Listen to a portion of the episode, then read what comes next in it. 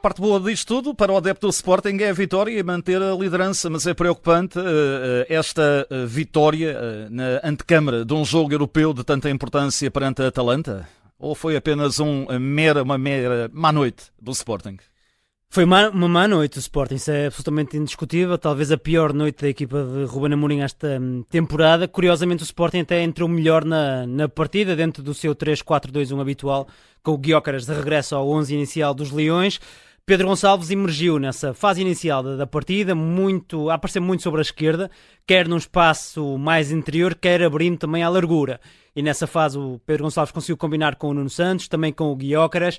Aliás, foi o sueco que conseguiu fugir pela esquerda e foi por aí que o Sporting criou o primeiro golo e que hum, o lance que acabou por ditar também a expulsão do, do Gonçalo Silva. Ou seja, tudo parecia estar encaminhado para a equipa de Ruben Amorim levar um, o jogo de forma relativamente tranquila. Aliás, o Sporting aos 35 minutos estava a vencer por 2-0 e com um jogador uh, a mais. Mas uh, a partir daí revelou-se, revelaram-se vários períodos de desnorte da equipa uh, sportinguista. O Sporting deixou o Forense reentrar no jogo, perdeu muito rigor no passe naquela fase final da primeira parte. O Mateus Oliveira hum, aproveitou para reduzir para 2-1 com um lance em que o Yulman comete também um erro infantil, uma falta que dá esse, esse livro. Aliás, o Yulman tem uma parte final da primeira parte que deixa muito a desejar, porque não só tem essa falta, como a seguir tem vários erros em nível de passe, tem outro, outra recepção falhada que poderia até ter, ter terminado na sua própria uh, expulsão, e portanto foi um Sporting que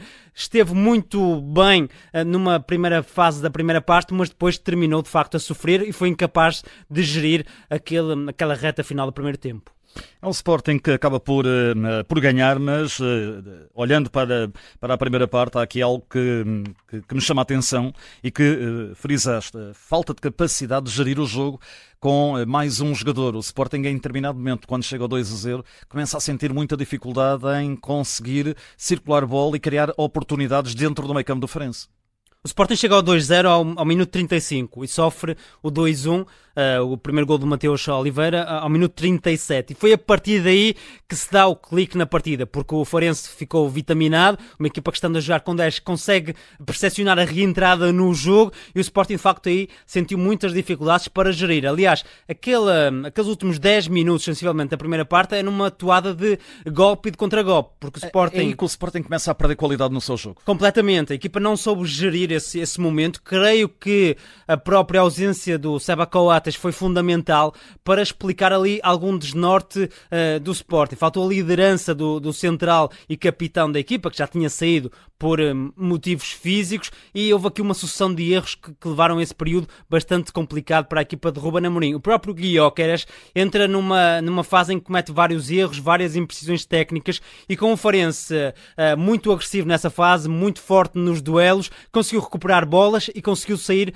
em algumas transições. É certo que não acumulou grandes oportunidades, a verdade, é, a verdade é essa, mas de facto foi uma equipa que intranquilizou o Sporting, que não soube gerir esse período da, da partida. Segunda parte, uma segunda parte com o apagão. O apagão, eh, se na primeira parte foi um deslizar ao nível da qualidade do, do, do, futebol do Sporting, na segunda parte o apagão foi muito evidente, sobretudo em determinados momentos. Aquele primeiro quarto de hora uh, do Guióqueres e Pote foram desaparecendo, uh, foram se esfumando no jogo, foram se perdendo naquela teia e daquela linha A6 que, que, bem, que bem analisaste do Farense. Sim, Ruben Amorim mexeu ao intervalo, retirando o Yulman, que já estava à bica do, do, segundo cartão amarelo, um jogador que estava a ficar muito exposto, e introduziu o Paulinho, recuando o Pedro Gonçalves. Mas a verdade é que o Pedro Gonçalves foi perdendo importância no, no, no jogo, o Iócaras de facto esteve mais um, ausente, e há aquele lance que acaba por explicar também a segunda parte frouxa do Sporting, que é o minuto 55, quando o Forense consegue chegar a, ao segundo gol. E o Sporting aí uh, viu-se na obrigação e na contingência de ir para cima da equipa de José Mota, mas foi uma equipa equipa bastante ansiosa, até em alguns lances, a forçar muitos cruzamentos, sobretudo do lado esquerdo, já ouvimos Ruben Amorim dizer que a entrada do Paulinho era no sentido da equipa ter mais uma unidade para fechar as jogadas, para tentar juntar-se ao Jócaras e, portanto, criar vantagem na área para depois uh, finalizar. Mas o Sporting procurou muito o cruzamento sem criar condições para que esse cruzamento tivesse que, um, sucesso. Há apenas um lance na segunda parte, uh, num, talvez na primeira aparição do Jócaras no segundo tempo, é que o avançado sueco consegue ir à esquerda, arrasta o Arthur Jorge, a linha, do, a linha defensiva do Forense fica em dúvida e aí sim, e aí sim o Nuno Santos tira o cruzamento e o Paulinho aparece e permite hum, a defesa da noite hum, ao Ricardo Velho. Mas de facto o Sporting foi mais lá por quantidade do que propriamente por um, qualidade. Aliás, a própria entrada do, do Jenny Katama, ao minuto 58, não trouxe grandes frutos. O Sporting foi uma equipa que tentou criar imprevisibilidade pelo lado direito, mas foi sempre um forcing um, algo desgarrado, algo desnorteado. E de facto saem, aqui, saem daqui muitas notas para Ruben Amorim tirar na, nesta noite. Uh, há aqui uma, uma frase que, que, que, retenho da conferência de imprensa do Ruba Amorim, que ele, ele vai afirmando que uh, Farense não foi uh, textual, uh, mas deu a entender, foi só bola parada, mas não foi só bola parada. Farense não, não foi só bola parada, criou muita dificuldade ao Sporting. Mais mérito do Farense ou um desmérito, falta de mérito e competência, sobretudo, ou de inspiração, até lhe vou chamar de inspiração do Sporting.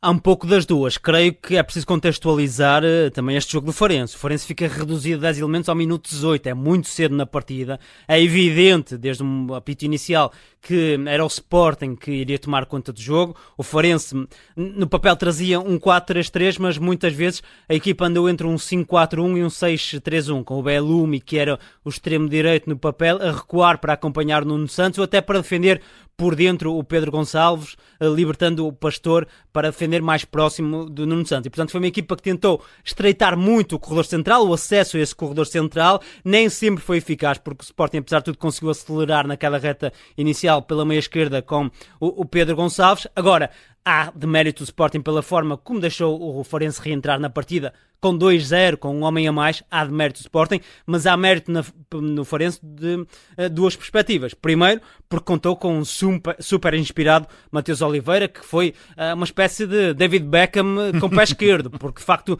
tem dois livros uh, diretos fenomenais. Já vamos falar de Adam também nesta, nesta, neste âmbito, mas por outro lado, o, Sporting, o Farense perdão, foi uma equipa extremamente solidária em termos defensivos. Há aqui várias exibições notáveis do ponto de vista defensivo defensivo, quer do Fabrício Isidoro, quer do Cláudio Falcão, que começou como médio defensivo e depois encaixou como central, o Talocha, que era o defesa esquerdo, mas muitas vezes veio defender por dentro e tiveram aqui, de facto, foram jogadores muito unidos, muito comprometidos defensivamente, já para não falar de Marco Matias, que é um extremo esquerdo, mas que hoje foi uma espécie de segundo lateral esquerdo. Por esta hum, versão quase heroica do Farense, acaba por ser um resultado também amargo para a equipa de José Mota. Muito bem, olha, vamos então atribuir, ou vais atribuir, eh, o melhor e o pior do jogo e começo exatamente com o melhor que, que vimos aqui no estádio de São Luís em Faro. Sim, houve Pedro Gonçalves em grande plano e Jóqueras foi importante para desbloquear um, o jogo. Edwards foi também decisivo no último instante, mas eu tenho que ir por Mateus Oliveira, não só pelos dois golos de livre, dois grandes golos, mas pela forma como aqui e ali soube ameaçar a baliza do Adam. Há pelo menos mais um remate meia distância que leva muito perigo e foi um jogador que na fase inicial do jogo acabou por tentar também dar alguma calma, transmitir alguma segurança à posse de bola do Forense, eh, pausando o jogo, dando com critério. Lembro-me também de outro lance de bola parada em que ele consegue encontrar o Cláudio Falcão. Para mim, acabou por ser o jogador mais em foco na partida do São Luís. E quanto ao pior? Uh, dois destaques do lado do Sporting. Primeiro, a perda de Coates, uh, porque acaba por ser um revés muito importante na equipa de, de Ruben Amorim, do ponto de vista da liderança, e isso notou-se em alguns períodos do, do jogo do Sporting. Era importante ter o central uruguai para transmitir outra calma à equipa. E por outro lado, o António Adan, porque é um guarda-redes que não está a dar uh, totais garantias ao Sporting. Mas não é de agora. Sim, muito longe disso. Já se tornou no guarda-redes com mais golos de livre direto sofridos esta temporada no futebol europeu. É um guarda-redes que, não tendo muito trabalho, isso é o típico numa, numa equipa grande, acaba por, nos, nos lances-chave, não estar a revelar toda a, a, tranquilidade. E os dois golos de Mateus Oliveira, para lá da grande execução do médio brasileiro, acabam por também ter algum contributo do, do Adam. Sobretudo, uh, creio que no primeiro gol poderia ter feito um pouco mais. E de facto é um tema que o Sporting não resolveu no mercado, não quis ir por essa via, uh, manteve a confiança em Adam, mas já não é a primeira partida. Mesmo em Braga deixou a desejar, já para não falar, por exemplo, daquela partida uh, no terreno do Marseille ano passado, na Liga Exato. dos Campeões, em que de facto acabou por penalizar bastante o Sporting, e há aqui de facto um tema que continua em aberto em, em Alvalade. Muito bem, eh, está entregue este relatório de jogo eh, pela voz do Felipe Coelho, relatório que fica também disponível, como se sabe, em podcast da Rádio Observador.